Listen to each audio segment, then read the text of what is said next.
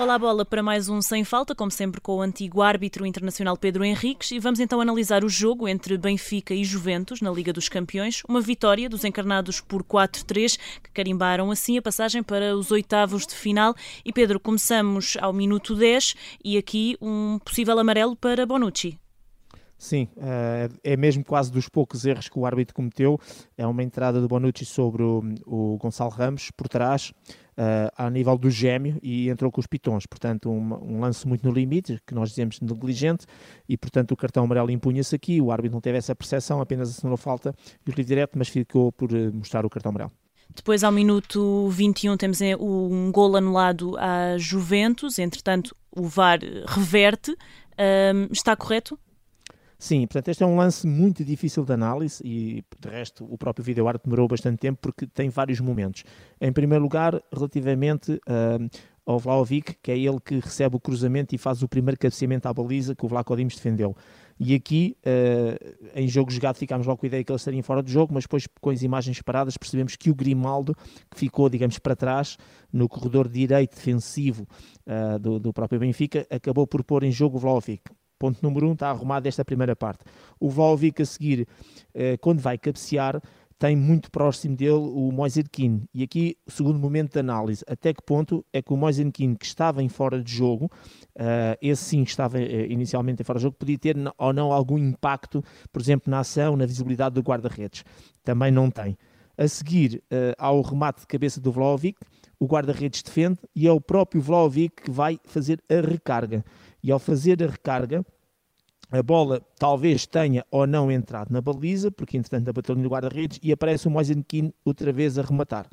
E é aqui que o vídeo árbitro tem que ver. Se o Moise Keane, um, quem é que marcou o gol primeiro, se é o Vlaovic ou o Moise Keane, e porque a UEFA atribuiu o gol um, ao Moise Keane, eles têm que ver se o Moise Keane estaria ou não em fora de jogo também, quando digamos faz o, o remate final e aí não há fora de jogo, porque o Vlaovic, quando fez o cabeceamento, o guarda-redes defendeu e ele depois foi lá à recarga, o Moisenquino está atrás da linha da bola e, portanto, estando atrás da linha da bola, nunca há fora de jogo. Portanto, é um lance bastante complexo sob o ponto de vista da análise, porque tem vários momentos que o vídeo teve que partir, daí teve, o jogo teve uh, interrompido quase 3 minutos por causa de todos estes momentos, mas o que importa aqui é, vamos chamar entre aspas, a verdade esportiva, que é o VAR, no final disto tudo, deu o gol às Juventus, porque realmente o gol é legal e em nenhuma situação das diversas que foram analisadas havia fora de jogo e, por isso, uh, a decisão final é correta e ainda bem bem cá esta tecnologia de linha de gol.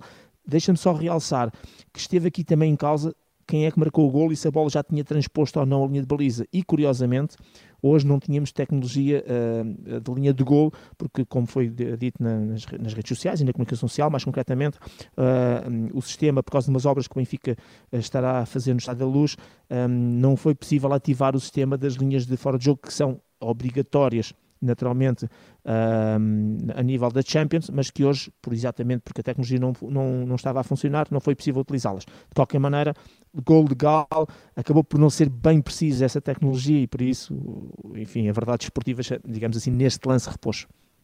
Cinco minutos depois, aos 26, temos eh, mão na bola por quadrado. Foi depois assinalado penalti a favor do Benfica, marcado por João Mário. Eh, foi bem assinalado? Sim, bem assinalado, boa decisão. O Orson está a dominar a bola e o quadrado, embora tenha o braço direito encostado ao, ao, corpo, ele com a mão dá um toque na bola o suficiente para tirar a possível posse de bola e continuação da jogada do Orson. E portanto, mesmo tendo o braço encostado ao corpo, o toque uh, uh, uh, que acontece é no sentido de retirar a bola. Portanto, eu considero que há ali um ato que é deliberado, não é intencional, são coisas distintas. Intencional vem da, da atitude mental, deliberado significa que a ação física foi exatamente essa, que movimentou, fez um gesto com a bola e tirou, neste caso concreto. E por isso, pontapé de penalti bem assinalado, que de resto o VAR limitou-se a confirmar a decisão que o árbitro tinha tomado em campo. Ao minuto 35 temos eh, Rafa fazer o, o terceiro golo para o Benfica. Uh, um golo legal? Também gol legal, aqui não houve tantas dúvidas, mas era só tentar perceber que aquele toque de calcanhar com o Rafa, e o Rafa parece praticamente isolado na cara do guarda-redes, se no momento da assistência, se não estou em erro do João Mário, uh, no momento do passo, portanto se havia fora de jogo. É o Gatti, uh, o central, um dos centrais da, da equipa do, da Juve, que acaba por pôr em, em jogo o Rafa e portanto uh, gol, o 3-1 neste caso, gol legal do Benfica.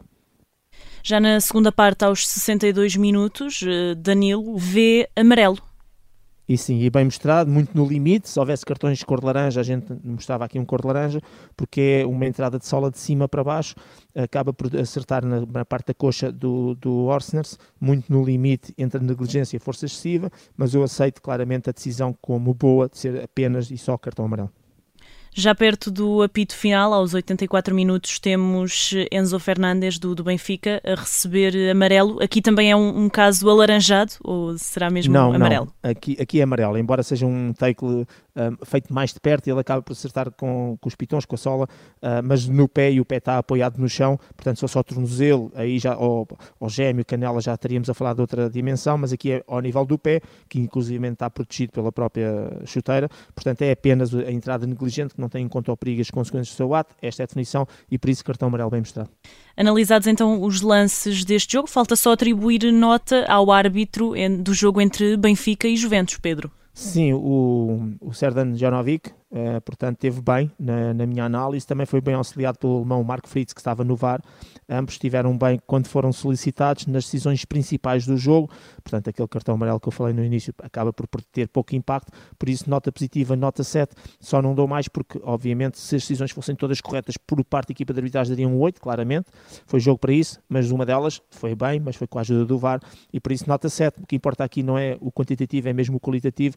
Uma boa arbitragem, uma arbitragem Champions League e, portanto, uh, num grande jogo e por isso o, o árbitro também está de parabéns. Nota 7, então, neste jogo, para o árbitro deste jogo entre Benfica e Juventus e apito final em mais um sem falta. Amanhã estamos então de volta para analisar os lances nos jogos do Futebol Clube do Porto e do Sporting também para a Champions. Até amanhã. Até amanhã, obrigado.